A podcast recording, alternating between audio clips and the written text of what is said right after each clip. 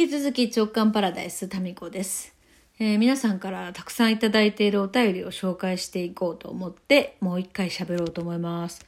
あちょっとその前にね、またあの 忘れてました。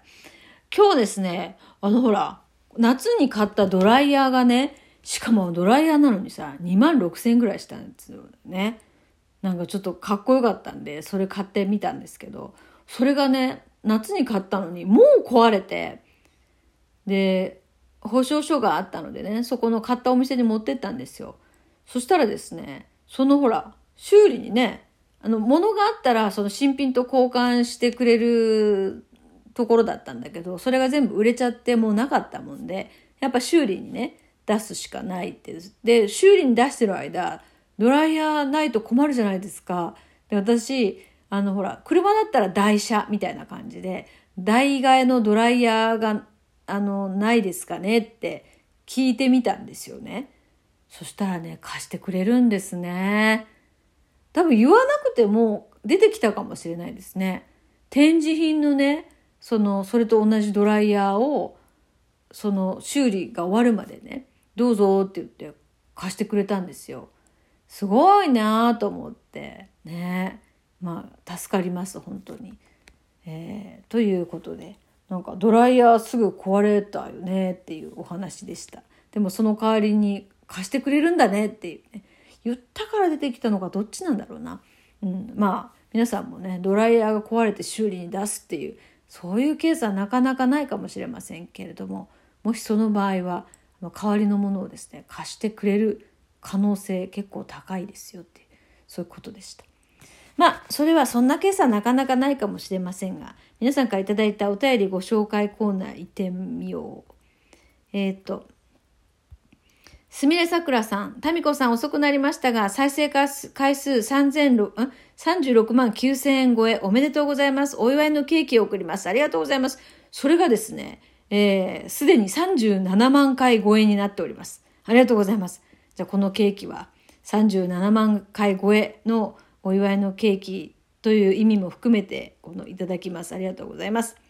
えー直感パラダイスは私の生活の一部になっています。家事をするお供に、のんびりしたい時に、落ち込んだ時に、体調が悪い時にも聞ける直感パラダイスは、私の生活の伴走者のようです。一緒に走って時には励まし、時にはぐさっと刺さる言葉をかけるコーチのようでもあり、涙が出るほど大笑いする回もあり、ほろりと涙が出てくる回もあり、直感パラダイスがきっかけで JK 塾に入塾し、JK 塾からの出会い、タミコさんや他の JK 塾生、私自身との出会い、いいね、私自身との出会いっていうのはね、えーどんどん私の世界が広がっています。えー、タミコさん、えー直感パラダイスを始めてくださって、また JK 塾、クラブ JK を作ってくださってありがとうございます。11月の年間プラン作成講座、どんな会場なのか今からワクワクしています。ということで、は、お祝いケーキ、ハロウィン城とかいろいろね、送っていただきました。ありがとうございます。そう、嬉しいですね。やっぱりこう、この直感パラダイスっていうのは、まあそんなにね、なんかすごくためになるっていうことではないかもしれませんけど、まあ軽やかな気持ちになるっていうのが一番嬉しいですね、こういうね。まあですから体調が悪い時にも聞けるっていうの、これは嬉しく、嬉しいですね。なんか私自身がね、その、ラジオにすごい励まされて、ラジオがあったからこう、頑張れたっていうか、心がですね、それほどこう、ドヨンとならずに済んだっていうことが、まあ10代の頃もそうですし、あの、次男がアトピーでね、朝までずっとこう、抱っこしていた時期とかにね、やっぱそうだったんですよ。音声メディアに、まあ、当時はね、ラジオですけどね。うん。ラジオにすごい励まされたって、ラジオがあってよかったなって思うことって、まあ、心底ね、あ、よかったなって思うことがあったもんで、本当にいろんなシーン、シーンで、そのラジオに助けられたのがありましたね。ですからそのラジオ番組にいつか自分が出る方になってね、同じようにこれを聞いてくださる人たちのなんか声でね、寄り添うことができたらなっていうふうに思って、まあ実際そういう思いもあって、その民放ラジオですね、FM 大分、えーあと OBS 大分放送もやってましたね。というふうに大分のローカル局では喋ってたんですけども、うん、まあよりこのねこういうそのスマホで発信スマホで受信できるっていうこういうね、えー、プラットフォームがあってですね私もよりこう自分がやりたかったことに近いことが今できてるかなっていうふうに思っています。まあ理想で言えばねもうずっとこの音声のことだけをやっていけるようなことになったら超最高ですね。うん。まあ、あと音声と、まあ、この JK 塾、クラブ JK コミュニティですね。まあ、今だからほぼほぼそうなんですけどね。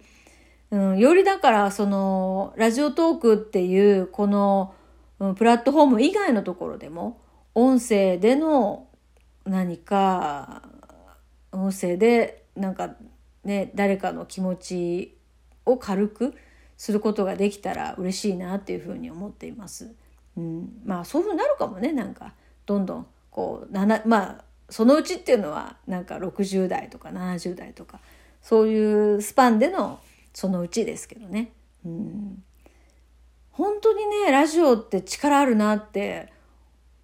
自分の経験から思うんですよ。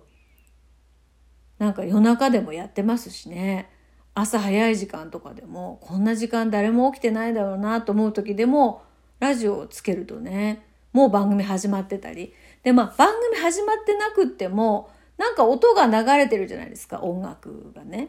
まああれだけでもね私は結構ね救われたっていうことがあったんですよね。うん、なんか、まあ、そういう感じで、まあ、このね、えー、すみれさくらさんのなんか落ち込んだ時にとかねそういう時でもなんか聞けるような軽やかな音の配信に慣れているっていうことはすごい嬉しかったですね。うん、ありがとうございます。えー、そしてうんとそうね皆さんからそうそうあじゃあむくむくさんえー、タミコさん、こんにちは。お城に住むとか楽しいですね。お掃除大変そうと、すぐさま考えてしまった私は、お城向きではなさそうです。いや、むくむくさん結構お城似合う感じがするけどな。まあ、あの JK 塾でね、知ってますんでね、クラブ JK でもね。えー、さて、黒柳徹子さんの気まぐれ TV を一つ見ました。半年前の手相占いの回です。あ、あれね。やっぱり黒柳徹子さんは手相もすごい top of the top。手にもそれは現れているようですね。民子さんの手相はどんなのを表されてるんでしょうね。好奇心旺盛で愛情深い方の線ときっと出てるはずです。ありがとうございます。え話変わって、タミコさんがラジオトークをアップしようとされた時に、いつもヨッシーさんから電話かかってくる件、これはもう維新伝心、伝心でしかない。すごいタイミングと私は思います。ヨッシーさん言葉少なめだけど、タミコさんが大好きなんですね。ありがとうございます。まあ何なんですかね。もう維新伝心といえばそうなのかもしれませんね。えー、手相。手相ね、私あれなんですよ。えっ、ー、と、なんだっけ、ま、手手相の真ん中に十字が出てるやつ。なんとか十字と、あとね、あの、仏眼って言って親指の、えー、この関節のところに目みたいな形になってる。まあ、これはなんか直感が冴えてる人とか、あとこの十字架はなんだっけご先祖様のご加護があるとかなんかそういう感じだったかな。あとはね、え非常にシンプルな手相で手って書いてあります手に。わかります？手っていう、うん、シンプルです。はい。なんか何線とかよくわかんないんだよね。その仏眼とその十字ぐらいしかわからないですね。見てもらったこともあるんですけどね。なんか記憶にないですよ、あんまり。うんまあ、いついつかねちゃんと見てもらいましょうかね。えー、そうですねあとはお城に住むそうお城のあのサイト見てみましたあれ楽しいよね。お城に住む。お城に住むね。ね。